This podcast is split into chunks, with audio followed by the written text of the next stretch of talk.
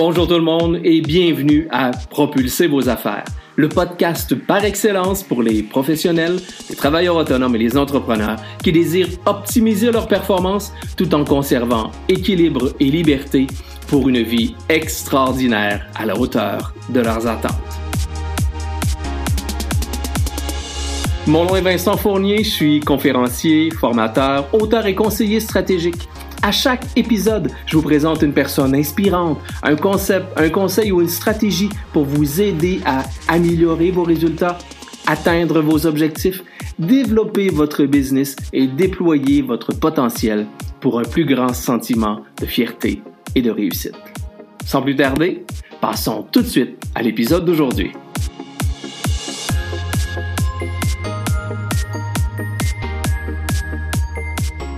Comment on fait pour bâtir un plan d'action efficace? Une chose qu'on sait d'ores et déjà, c'est sûr et certain. Une chose qu'on sait. Un, il y aura relance. On va repartir à un moment donné, ça c'est chose certaine. Ce qu'on ne sait pas, c'est quand et comment tout ça va repartir.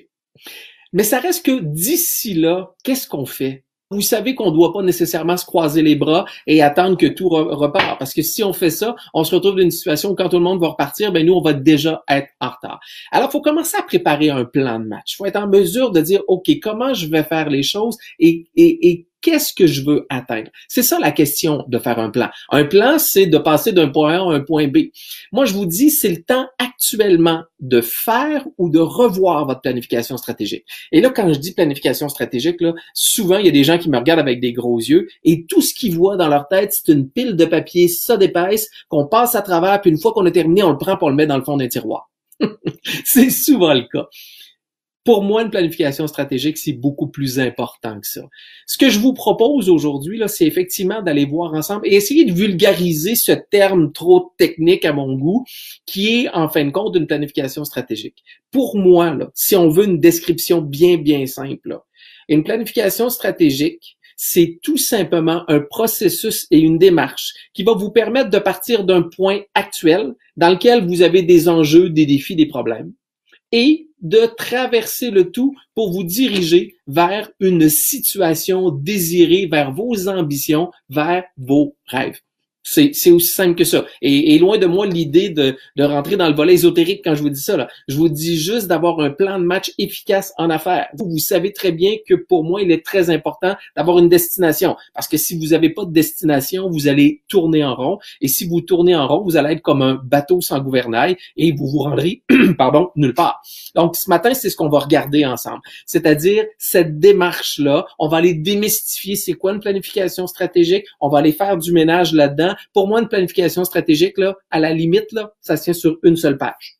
C'est tout. Sur une seule page, vous êtes en mesure d'avoir un plan de match qui va vous permettre de suivre vos objectifs, de suivre pas à pas ce que vous voulez faire pour atteindre votre situation désirée. Alors, on va y aller. Une planification stratégique, cinq étapes. OK? C'est cinq étapes. La première étape, gestion. Simple, si vous avez été là notre premier rendez-vous, je vous ai parlé de bâtir sur des fondations solides. Voilà pourquoi il est important. Afin de mettre du sens, afin de mettre de la solidité, afin d'être en mesure de vous propulser, il faut que le sol soit solide. Je vous répète l'analogie que j'ai faite. Si vous essayez de sauter dans du sable, vous allez avoir de la difficulté à sauter parce que le sol est pas nécessairement solide et friable. Par contre, si vous sautez sur du béton, il est sûr et certain que votre impulsion va être plus haute. C'est la même chose avec le premier point de votre planification stratégique, c'est-à-dire votre gestion. Connaissez votre, votre mission, c'est-à-dire votre pourquoi, votre raison d'être, pourquoi vous faites ce que vous faites, qu'est-ce qui vous permet de vous lever, qu'est-ce que vous voulez faire et qu'est-ce que vous voulez apporter à vos clients? Ça, c'est votre mission. Vos valeurs, de revenir à vos valeurs parce que ce sont eux qui vous aident et qui prennent, euh, qui vous aident à prendre des décisions et à gérer vos actions. Vos forces, de revenir sur vos forces, parce que quand on exploite nos forces, premièrement, on est plus productif, on est beaucoup plus performant, et souvent, ça nous demande beaucoup moins d'énergie, et c'est par ces forces-là qu'on réussit à se distinguer, à se démarquer de notre concurrence. Et finalement, le dernier, si vous avez une seule chose à faire au niveau du volet gestion, c'est de déterminer votre destination, c'est-à-dire votre vision, où vous allez vous rendre, où vous voulez vous rendre, c'est-à-dire un futur espéré de dire ben moi je veux me rendre à telle destination. Je vous répète mon même exemple que je prends régulièrement quand vous partez en voyage, la première chose que vous faites après avoir dit moi ma période de vacances c'est de telle date à telle date, vous décidez de votre destination. Ben, même chose, c'est exactement la même chose dans l'affaire. Prenez le temps de voir votre destination. Et une fois que tout ça est fait, L'étape supplémentaire que vous faire au niveau de la gestion, c'est de vous poser la question, OK, maintenant, c'est quoi, moi, mes enjeux? C'est quoi mes défis? C'est quoi mes problèmes auxquels je fais face que je veux résoudre? Est-ce que j'ai pas suffisamment de clients? Est-ce que je veux augmenter euh, mon nombre de produits? Est-ce que je veux augmenter mes revenus? Est-ce que est-ce que j'ai un problème de service à la clientèle? Euh, bon, vous voyez, vous voyez le cas. C'est quoi vos défis? C'est quoi vos problèmes? Dans quoi, finalement, vous vous enfargez, excusez-moi le mot, mais qu'est-ce qui vous empêche, qu'est-ce qui vous freine, qu'est-ce qui vous empêche d'aller plus loin? De prendre le temps de, déterminer ces points-là, c'est ce que j'appelle les dossiers majeurs. Ce sont vos orientations stratégiques. C'est-à-dire d'avoir trois dossiers majeurs. Ces orientations stratégiques-là, ça peut être vos produits, vos revenus, euh, votre qualité de service, bref, de prendre tout simplement des dossiers majeurs. L'objectif n'est pas de déterminer des objectifs au moment où on se parle. C'est juste de voir quels sont nos plus gros enjeux, nos plus grosses montagnes à traverser ou à gravir, ce sont lesquels. Et là, d'en prendre maximum trois. Vous devez avoir maximum trois enjeux, sinon vous allez vous y perdre et vous allez diluer vos efforts. Donc, trois enjeux. Premier point de votre planification stratégique, la gestion, c'est-à-dire, si on le résume simplement, mission, vision, valeur, mais vision très important et orientation stratégique. Deuxième point. Le deuxième étape de votre planification stratégique, on en a aussi déjà parlé ensemble à quelques reprises, à qui vous vous adressez? C'est-à-dire votre clientèle cible, votre marché cible, votre segmentation et votre client cible. C'est, tout simplement une, façon euh, de, en entonnoir de vous de préciser vos actions et de savoir à qui vous parlez. Hmm? C'est extrêmement important de vous dire, ben, c'est vers là que je m'en vais, c'est à eux que je m'adresse. Encore une fois, si vous vous adressez à monsieur et madame tout le monde, vos produits et services, vous, c'est pour monsieur et madame tout le monde. Si vous parlez à monsieur et madame tout le monde, vous parlez à personne. Ce que vous devez faire, c'est savoir à qui vous voulez vous adresser. Et comprenez-moi bien, il y a des gens qui me disent, moi Vincent, moi j'ai différents types de clients. C'est possible. Vous pouvez avoir une, deux ou trois clientèles idéales, mais s'il vous plaît, pas plus que ça. Parce qu'encore une fois, vous allez vous diluer, vous allez vous éparpiller et vous allez faire en sorte que vos, vos énergies seront pas focalisées, seront pas concentrées et vous allez avancer petit pas par petit pas. Donc, qui est votre clientèle idéale? Prenez le temps d'avancer. Je vous donne un exercice simple. Vous allez dans votre tête regarder votre propre clientèle et vous allez mettre en lumière vos cinq meilleurs clients. Premièrement, vous allez prendre le temps de réfléchir à qui sont vos cinq meilleurs clients. Et quand je parle de vos meilleurs clients, je parle pas nécessairement de ceux qui ont le plus gros chiffre d'affaires avec vous. Je parle des cinq clients que vous souhaiteriez que tous vos clients soient comme eux, le plus possible. D'accord? Ça peut être au, niveau relationnel, ça peut être effectivement au niveau euh, au niveau portefeuille, au niveau chiffre d'affaires, mais juste de voir avec qui vous souhaiteriez que tous vos clients soient comme eux, prenez-en cinq. À l'autre extrême, prenez cinq clients difficiles, les cinq clients qui vous demandent le plus d'énergie. D'accord? Et une fois que vous avez euh, identifié ces, ces, deux groupes de cinq personnes, vous allez par la suite, dans chacun des cas, identifier quelles sont les caractéristiques communes de chacun d'entre eux. En faisant ça, vous venez, entre guillemets, d'identifier avec vos cinq meilleurs clients quels sont quelle est votre clientèle cible et vos cinq clients les plus difficiles, quels sont les clients avec lesquels vous devez garder une certaine réticence ou une certaine vigilance? Parce que eux viennent davantage énergivores et non énergisants et ça vous permet à ce moment-là de travailler à une meilleure qualification client et de savoir au premier discours ben, à quel à quel à quel groupe vous vous adressez. Donc ça c'est la deuxième étape, c'est-à-dire de prendre le temps de définir à qui vous vous adressez au niveau de votre plan. Troisième plan, Troisième plan, troisième étape de votre plan, le volet attraction. C'est-à-dire, tout ce que sont vos activités communication et marketing.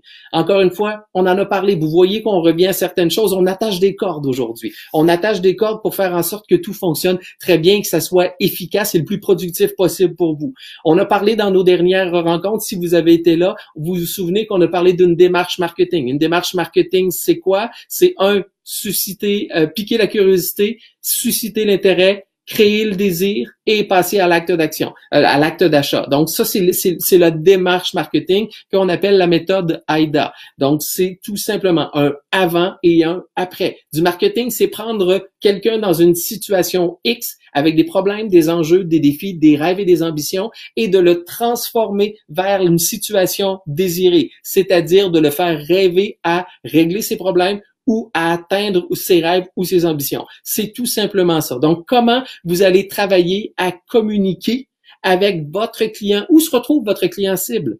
Donc, c'est là où il est important de bien définir votre client cible. Parce que je répète toujours la même chose. Je suis plate quand je dis ça, mais je répète quand même toujours la même chose. Si vous vous adressez à, je sais pas moi, une clientèle, pardon, euh, qui fait de l'activité physique, une clientèle sportive qui fait de, euh, de l'activité physique de haut niveau et que vous décidez je sais pas moi, de, de, de, faire une publicité dans le journal de l'agriculture, ben possiblement que oui, vous avez peut-être des gens d'agriculture qui font de qui font de, de, des sportifs qui sont des sportifs de haut niveau, mais la probabilité que votre clientèle cible se retrouve dans un journal d'agriculture est peut-être pas nécessairement présente. Donc oui, l'exemple est un peu banal, je comprends très bien, un peu simpliste, mais je veux qu'on comprenne tout simplement le fait que pourquoi définir une clientèle cible, parce que plus vous allez connaître votre client, mieux vous allez le comprendre, plus vos activités d'attraction, qui est le troisième volet, vont être davantage spécifiques, davantage ciblées et vont vous permettre d'aller rejoindre un client qui lui est déjà qualifié, donc ou qui recherche vos produits ou services. Donc le troisième volet, je vous le répète, c'est-à-dire votre volet marketing, quelle est la transformation que vous proposez à vos clients et où vous allez pouvoir communiquer et rejoindre cette clientèle-là. Ensuite, on se, déplace au niveau du quatrième volet d'une planification stratégique que moi j'appelle les opérations. Les opérations, c'est quoi? C'est comment une fois que votre client va votre processus, comment vous et comment vous faire pour le transformer en client. C'est cette étape-là que vous devez faire. Donc, dans le volet opération, on a deux volets qui sont importants qu'on doit se remémorer, c'est-à-dire les ventes et l'expérience client. Pourquoi? Parce que de ce côté-là, on développe la relation. Comment on va s'adresser avec notre client? Comment on va le convertir? Comment on va faire en sorte que dans notre processus marketing, le dernier point qui était l'action, comment nos produits et services vont, vont répondre aux besoins, aux enjeux, aux défis de notre client cible. Donc, on revient à notre offre de service, à nos produits, comment on va les vendre, qu'est-ce qu'on va présenter, comment on va offrir le parcours de notre client, comment on va enrober le parcours de notre client, qu'est-ce qu'on veut pour notre client. Notre client, quand il prend contact avec nous, donc du point A au point Z, c'est quoi son parcours? Qu'est-ce qu'on peut faire pour faire en sorte que cet exercice-là pour lui soit extraordinaire et que le client ait envie de poursuivre et de bâtir une relation solide et profitable avec nous? Encore une fois, vous vous avez des, euh, des outils. Vous vous souvenez que lors d'un dernier euh, Facebook Live qu'on a fait ensemble, on a parlé de votre relation avec la vente. Ben, c'est un peu ce volet-là qu'il faut que vous regardiez, c'est-à-dire de développer votre discours de vente sans le formater, comprenez-moi bien, c'est de développer votre discours de vente et savoir comment vous allez vous adresser à votre client une fois qu'il est entré dans votre processus marketing pour le transformer en client et peut-être même en ambassadeur, donc c'est-à-dire un client fidèle. Ce sont les quatre étapes qui sont davantage dans un volet de réflexion. Donc, je vous le répète, la première chose, votre gestion, mission, valeur, force, mais surtout votre vision, votre destination et vos orientations stratégiques, c'est-à-dire les trois grands enjeux, les trois grands défis, les trois plus grandes ambitions que vous avez, mais surtout pour vous permettre de savoir, pour bien segmenter vos activités. Ensuite, vous allez vous positionner sur à qui vous adressez maintenant, qui est votre client idéal. Une fois que vous avez déterminé votre client idéal, quelles sont les activités de marketing, quelles sont les activités d'attraction et de communication que vous allez mettre en place pour rejoindre votre client cible, mais en lien avec vos orientations stratégiques? Donc, c'est sûr que si vous voulez plus de clients, ben, vous allez aller travailler immanquablement à travailler un volet de développement ou de démarchage ou de prospection de clients. Donc, on, on tient une cohérence à ce niveau-là. Et finalement, quand votre client a été démarché, comment vous allez le transformer et quel service à la clientèle vous allez lui offrir afin de vous assurer que tout ça va être prêt? Ça, c'est le volet, euh, c'est le volet plus réflexif qui est stratégique et qui est extrêmement important.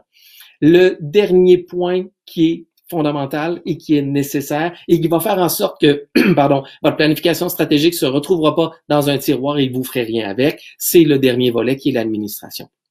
Donc, comment vous allez attacher les cordes? Qu'est-ce que vous allez faire maintenant dans votre quotidien pour faire en sorte de réaliser votre planification stratégique? Je suis en train de manquer de jus, je m'excuse, je vais prendre une petite gorgée d'eau.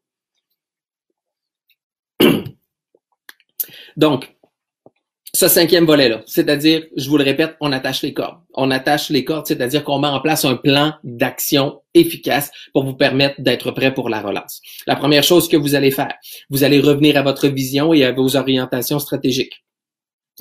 En fonction de ce que vous venez de voir, vous allez en, en fonction de chacune de vos orientations stratégiques, c'est-à-dire vous avez trois orientations stratégiques au maximum, comme on a dit. Si vous voulez, exemple, plus de revenus, quels sont les trois objectifs que vous voulez atteindre pour avoir plus de revenus? Quels sont les trois objectifs qui vont vous permettre d'être en lien avec l'augmentation de vos revenus ou l'augmentation de vos clients ou un meilleur service à la clientèle? Peu importe, trouvez votre ligne, trouvez votre couleur à vous, mais c'est de déterminer par orientation stratégique des, des, euh, des objectifs très, très clairs pour vous permettre de mettre plus de clarté. Vous avez compris qu'en bout de ligne, si vous avez trois orientations stratégiques et qu'au maximum, vous avez trois objectifs par orientation stratégique, bien, vous allez avoir un maximum de neuf objectifs c'est suffisant et c'est même beaucoup. Parce que si vous essayez d'en avoir plus que ça, ça fonctionnera pas.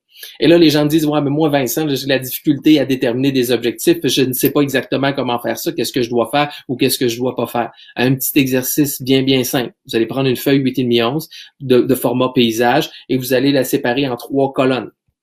Au, en haut de la colonne 1, vous allez écrire arrêter. Dans le haut de la colonne 2, vous allez écrire continuer. dans le haut de la colonne 3, vous allez écrire commencer.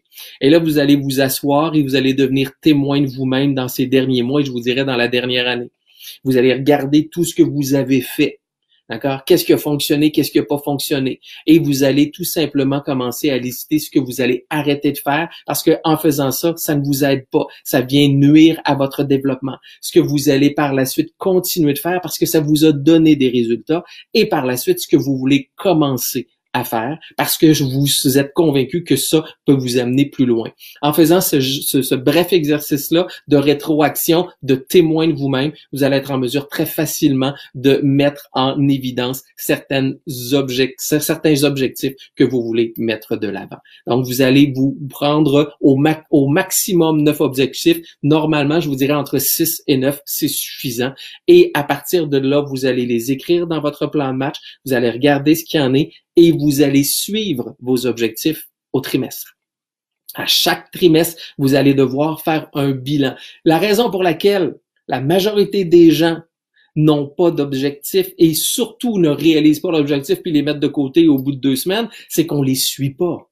Il faut prendre le temps les suivre. Et il y a des statistiques qui disent que les gens qui ont des objectifs écrits ont dix fois plus de résultats que ceux qui ont juste des objectifs comme ça. Pour moi, il y a une grande différence entre un objectif et un objectif écrit. Pour moi, un objectif non écrit, c'est une intention. Et une intention, ben, j'ai l'intention de, mais est-ce que je vais le faire? Ça vous met pas dans l'action. Donc, d'écrire vos objectifs devient hyper important et de les suivre. Et une fois que vos objectifs auront été écrits, pour chacun des objectifs, vous allez encore plus en profondeur. Vous allez aller décrire la totalité des tâches que vous devez faire pour réaliser cet objectif-là. Je vous donne un exemple bien simple. Vous avez une orientation stratégique, exemple de euh, d'augmenter votre euh, euh, vos revenus passifs, c'est-à-dire d'augmenter vos revenus en ligne. Allons-y avec un exemple qui est très concret. Actuellement, il y a beaucoup d'offres de formation en ligne. Vous aimeriez vous aussi joindre cette cohorte-là ou cette, cette possibilité-là. Donc, l'objectif, c'est d'augmenter vos revenus en ligne. D'accord? Ça, c'est, c'est pas l'objectif. Excusez-moi, c'est l'orientation stratégique. Donc, votre objectif, c'est un, bâtir ma première formation en ligne sur le sujet X. Ça, c'est votre objectif. Ben, par la suite, qu'est-ce que ça va vous prendre? Les tâches que ça va vous prendre pour y arriver? Ben, je dois euh, déterminer le contenu, faire un, plan d'action, un plan de match, un offre, euh, un, plan de cours. Voilà, excusez-moi, c'est le mot que je cherchais. Faire un plan de cours, bâtir mon contenu, bâtir mes présentations PowerPoint, euh, bâtir mes, mes, mes, mon, mon script parce que ben, je vais devoir les enregistrer. Maintenant, comment je vais les enregistrer au niveau technique? Est-ce que je vais le faire avec mon ordinateur? Est-ce que je vais embaucher quelqu'un? Vous avez compris. Donc, en faisant ça, vous avez du sens, vous avez de la cohérence, vous avez de l'efficacité et en bout de ligne, tout ça va vous apporter de la productivité et vous permettre d'être sur les rails et d'arrêter de vous perdre. Une fois que vous avez toutes vos tâches, ben, chaque jour, vous regardez quelles tâches que vous allez prioriser, vous les mettez à votre agenda, vous, vous, vous essayez de travailler dessus et le lendemain, vous refaites la même chose. Puis au bout du trimestre, vous regardez quel, quel est l'avancement que vous avez fait et vous rajustez le tir en cours de route afin d'être sur la voie de votre réussite, afin d'accélérer votre réussite et surtout de propulser vos affaires. Alors voilà, c'est ce que j'avais envie de partager avec vous aujourd'hui. Je le sais que ce fut rapide, que je vous ai donné un paquet d'informations, que pour vous c'est peut-être une grosse montagne. Allez-y par étapes. Allez-y, je vous ai présenté cinq étapes. Gestion, client, attraction, opération, administration. Allez-y étape par étape, essayez de pas tout faire en même temps. Si vous essayez de tout faire en même temps, malheureusement, vous allez abandonner parce que vous allez trouver ça trop, trop important. Donc, une étape à la fois. Donc, c'était Vincent, votre optimisateur de performance qui vous dit ciao tout le monde. Bye. Voilà, c'est déjà tout pour aujourd'hui. Merci de votre écoute et j'espère sincèrement que vous y avez trouvé de la valeur. Si c'est le cas, je vous invite à partager cet épisode sur les réseaux sociaux de votre choix et à me laisser un commentaire. C'est toujours un grand plaisir de vous lire.